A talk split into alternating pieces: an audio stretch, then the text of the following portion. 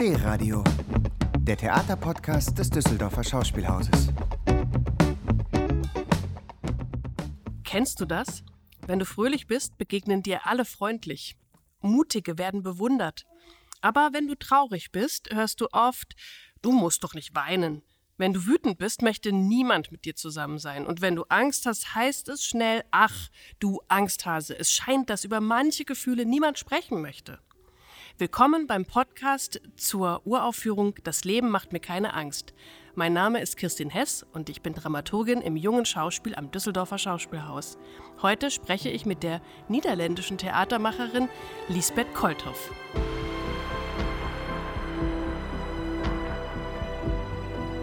Hallo Lisbeth Kolthoff, schön, dass du hier bist. Ich wollte heute mit dir darüber sprechen, was wir eigentlich gerade im jungen Schauspiel tun. Du hast etwas vorgeschlagen, als wir überlegt haben, ob wir zusammenarbeiten. Und es war gleich ganz deutlich, dass du gesagt hast, wir sollen jetzt über Angst arbeiten. Und ja, für Kinder. Wie kam das? Sag mal. Na, ich hatte etwas gelesen in Zeitung, äh, dass äh, eigentlich so viele Kinder äh, wirklich Angststörungen haben. Und äh, das habe ich mich nicht so realisiert. Ich weiß natürlich, alle Kinder haben Angst. Hä? Ich, alle Erwachsenen haben auch Angst.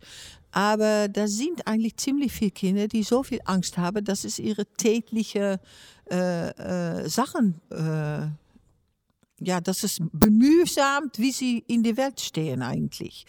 Und äh, dann habe ich darüber gelesen und habe auch gesehen, dass während dieser Corona-Periode, dass das größer geworden ist, dass eigentlich mehr Kinder Angst bekommen haben und dass die Ängste auch ein bisschen sich geändert haben. Äh, natürlich hat man diese Ängste so als Trennungsängst oder Angst, um für Gruppe zu stehen, so, soziale Angst kann man sagen. Aber in dieser Zeit sind auch noch Ängste dazugekommen, die gehen über Sachen, die wir nicht beeinflussen können, die Kinder nicht beeinflussen können, so wie Corona, Klimat, Krieg. Und die sind eigentlich zugenommen. Und ich dachte, vielleicht ist es schön, um für Kinder eine Vorstellung darüber zu machen. Äh, nicht nur über die Angst, aber die sie auch ein bisschen bemutigt und die auch sagt, allen haben Angst. So, wenn man Angst hat, kann man auch darüber sprechen, weil äh, das passiert oft auch, dass Kinder und auch Erwachsene nicht sprechen über ihre Angst. Das erinnert mich auch an ein Gespräch. Wir haben ja einmal auf der Probe den Professor Menno Baumann eingeladen. Der ist Forscher, aber auch Pädagoge und der hat interessanterweise einerseits gesagt, man soll das nicht überdramatisieren, wenn die Kinder Ängste haben oder dass sie jetzt anders sind, denn er wäre eher verwundert, wenn die Kinder nicht reagieren würden. Dass sie reagieren, ist erstmal auch ein Zeichen von Verarbeitung. Aber er hat auch gesagt, das habe ich groß in Erinnerung, dass es jetzt an den Erwachsenen ist, eigentlich die Kommunikation wieder zu eröffnen in, ein, in eine neue Zukunft hinein, in die wir alle uns bewegen sollen. Und ähm, das hat auch eine Rolle gespielt, glaube ich, in der Entwicklung der Figuren in unserem Stück und den Geschichten, die sie spielen? Ja, äh, eigentlich, wenn ich diese Ängste hatte, habe ich gesucht. Erst dachte ich, ich gehe ein Stück machen. Äh, ist da irgendwo ein Text? Aber die habe ich eigentlich nicht gefunden. Aber während meiner Forschungen fand ich plötzlich einen Text von Maya Angelou. Und äh, Maya Angelou ist eine amerikanische Autorin, aber auch Schauspielerin, Tänzerin.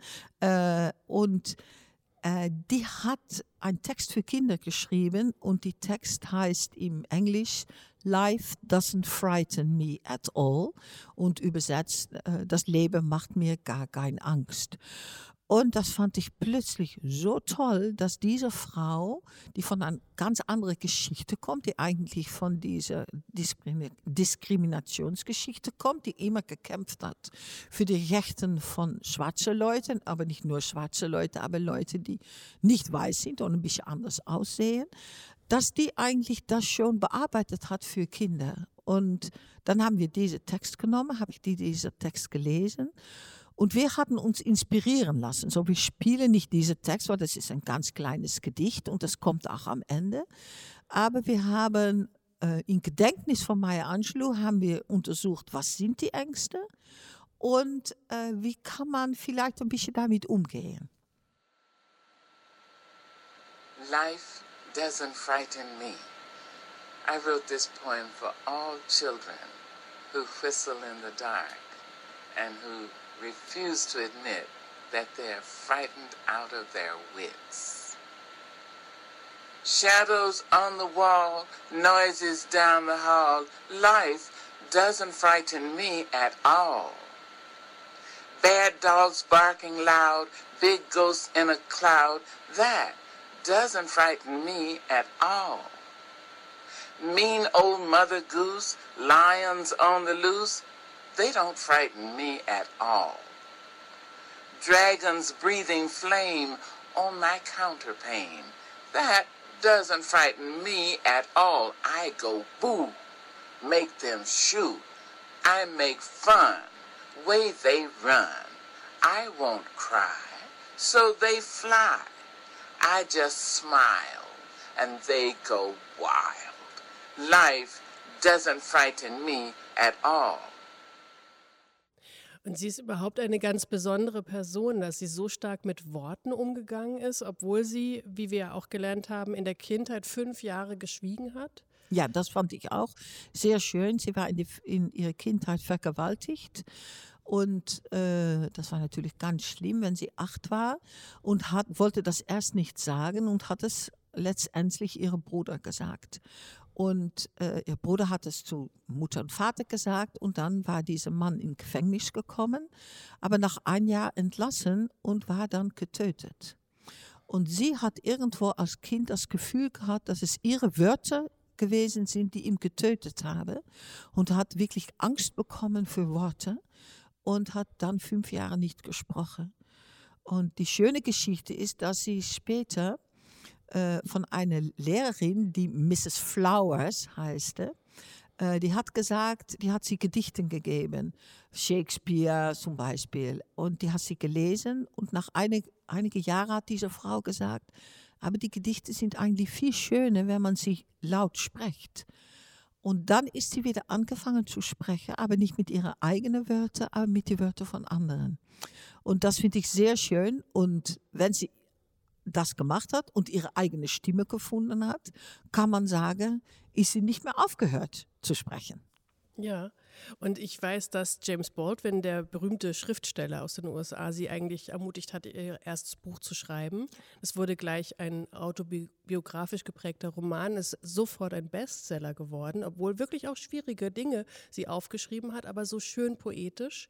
Und es ist in ganz viele Sprachen übersetzt worden. Seit wenigen Jahren liegt es ja auch in Deutschland vor. Und zu unserem Probenbeginn ist eigentlich was ganz Tolles passiert mit ihr in den USA, dass sie verewigt wurde auf dem, du hast es so ja, erst gewusst, ne? Ja, also auf ein Münzstücke ist sie verewigt. Und das ist eigentlich ganz, ganz interessant, dass das passiert, weil, aber sie war, sie hat einen ganz großen Einfluss in, in die amerikanische schwarze Geschichte. Hat auch zusammengearbeitet mit, äh, mit all diesen Leuten, mit Malcolm X, hat zusammengearbeitet mit, ähm, ja, eigentlich mit allen, die wichtig gewesen sind in dieser Streit. Und, äh, was toll ist, ist, dass sie immer auch ihre Witz äh, behalten hat. Äh, so ist sie, sie ist ganz klar, ganz deutlich, aber auch mit Humor und mit einer großen Liebe für Menschen und auch für Kinder. Und naja, aus, aus diesem Frau heraus, aus was sie gemacht hat, aus diesem Text heraus sind wir angefangen. Und, und die Vorstellung ist eigentlich eine fremde Vorstellung, kann man sagen. In Sinne, dass es, es erzählt keine Geschichte. Äh, es sind eigentlich eine Sammlung von Bilder, von Texten, von Begegnungen zwischen sieben Figuren, die auf die Reise sind und die Suche die achtste Figur und die achtste Figur heißt Maya. Und auf dieser Suche finden sie, erfahren sie Ängste, finde sie sich selbst, finde sie ihre eigenen Ängste und finde sie auch ab und zu Lösungen für diese Ängste. Und das ist alles ein bisschen absurd, kann man sagen. Es ist ganz leicht, es ist oft ganz fröhlich, obwohl es um wirkliche Ängste geht. Es ist äh, ein bisschen absurd, da wird ganz viel getanzt auch, da sind viele Bilder drin, ganz viele tolle Kostüme.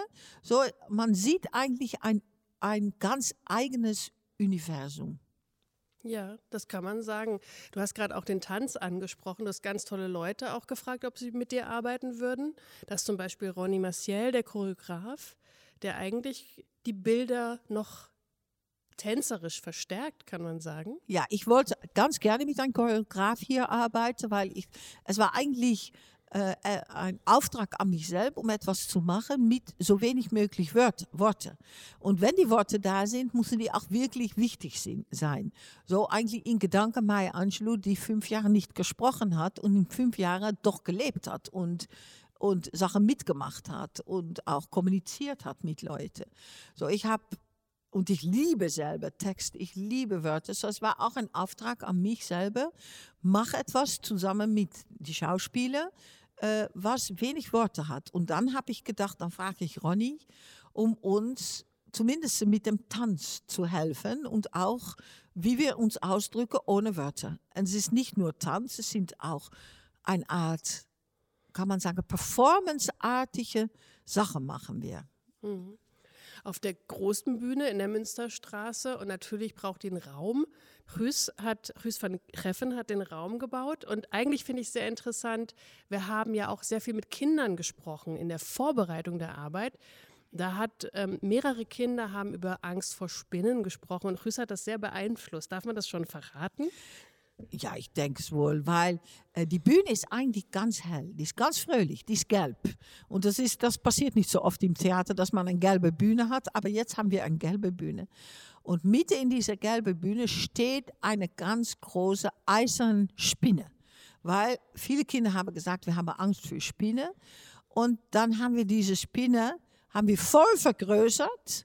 So, da steht eine Riesenspinne und äh, Oben in dieser Spinne kann man auch in so einem kleinen Wagen kann man sitzen und dann nach unten gucken zu dieser acht Beine, die diese Spinne hat.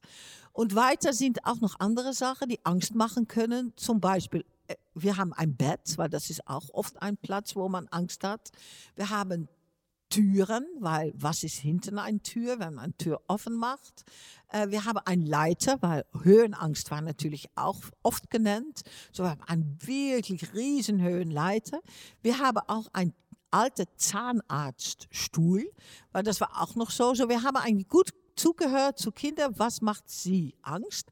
Und das sind eigentlich normale Angsten, so das sind nicht Angsten, die die äh, zu groß sind, um täglich zu, äh, zu handeln. Äh, und dann haben wir die eigentlich in diese Bühnenbild gesetzt und damit arbeiten wir. Mhm. Und da fällt mir nochmal ein, dass der Professor Menno Baumann auch zu den normalen Ängsten gesagt hat, dass Spinnenangst zum Beispiel ganz toll ist, weil wir in Europa nicht wirklich gefährliche Spinnen haben. Wenn wir also unsere Angst in die Spinne projizieren, können wir da auch sehr gut aus dem Weg gehen. Also müssen wir unterscheiden, ob eine Angst uns wirklich bedroht oder ob sie uns vielleicht auch hilft manchmal. Und ja. Ja, ja das, ich denke, dass es auch so ist. Und wir, wir versuchen eigentlich zu sagen, wir nehmen ernst, Kinder, die wirklich Angst haben, wirkliche große Angst haben oder Panikattacken. Oder zum Beispiel eine von unseren Figuren hat Zwangs, Zwangen, Zwangen. So, die muss immer mal die Tür hintun, zutun, wieder zutun, weiß nicht, ob sie ihn zugemacht hat. Und es sind auch viele Kinder, die das haben, die äh, endlos ihre Hände waschen oder nicht nach draußen können, weil sie sich, nicht ankleiden äh, können, weil es immer äh, aufs Neue muss, weil es nicht gut geht. So, an die eine Seite behandeln wir diese Ängste und Zwange wirklich seriös und auch mit viel Liebe. Und an die andere Seite sagen wir auch, okay, wir haben auch Ängste und die sind, können auch ab und zu toll sein, weißt du, es kann auch, uh, so, uh, das ist auch toll irgendwo. Zum Beispiel, da ist eine Szene, dann sagen sie Wörter, wofür sie Angst haben. So, dann sagt einer, sagt, äh, ähm, ähm, Vorstellungsrunde, sagt einer in einer Klasse. Uh, sagen die alle dann. Und die andere sagt Erwachsen. Uh, und dann andere sagt äh, Virus. So, weißt du, so das sind auch, das, so es, es wechselt in dieser Vorstellung, wechselt es sich ab zwischen ernsthafte Sache und ganz leichte Sache. Und wir machen auch Mutprüfungen, äh, kann man sagen. So, wir machen Mutmachungsübungen in dieser Vorstellung. Mhm. Und die kann man zum Teil sogar mitmachen, wenn man Lust hat. Sicher. Und in der Vorstellung ist? Ja, man kann nicht sicher mitmachen, wenn man in der Vorstellung ist. Und, und die kommen auch, die haben nicht selber bedacht, die kommen dann auch wieder aus Untersuch. Was ist gut, um zu tun, auch körperlich, wenn man so einen Panikattack hat? Was macht man macht, macht jemand ruhig. Zum Beispiel mit beide Hände knipsen und dann immer zu beide Hände gucken. Und so diese Sachen machen ja. wir auch. Ja, oder toll fand ich auch auf einem Bein stehen, wo ich mir denke, wenn ich voll Panik habe, kann ich ja nicht auf einem Bein stehen. Ja. Aber eine Ärztin sagt, eine Kinderärztin, doch, genau das versuchst du jetzt. Ja. Und das bringt dich, dein Gehirn wieder zur Ruhe und deine ja. Seele. Und dann kommt es spielerisch im Stück vor. Ja, weil, weil das Stück ist auch ein großer Spielplatz. Die Bühne ist irgendwo auch ein großer Spielplatz, kann man sagen. Ein toller großer Spielplatz für erwachsene Schauspielerinnen, ja.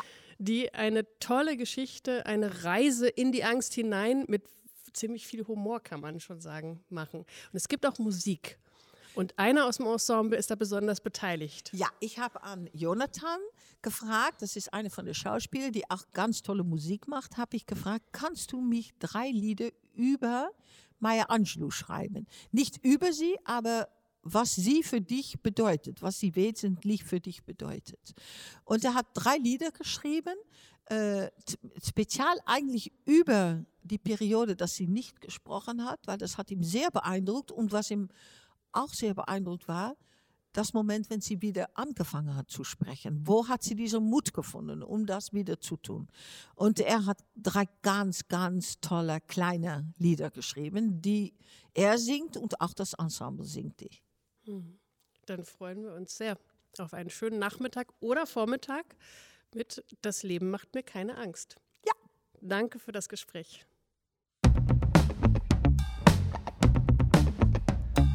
D-Radio, der Theaterpodcast des Düsseldorfer Schauspielhauses. Im Netz unter www.dhaus.de und auf allen gängigen Streaming-Portalen.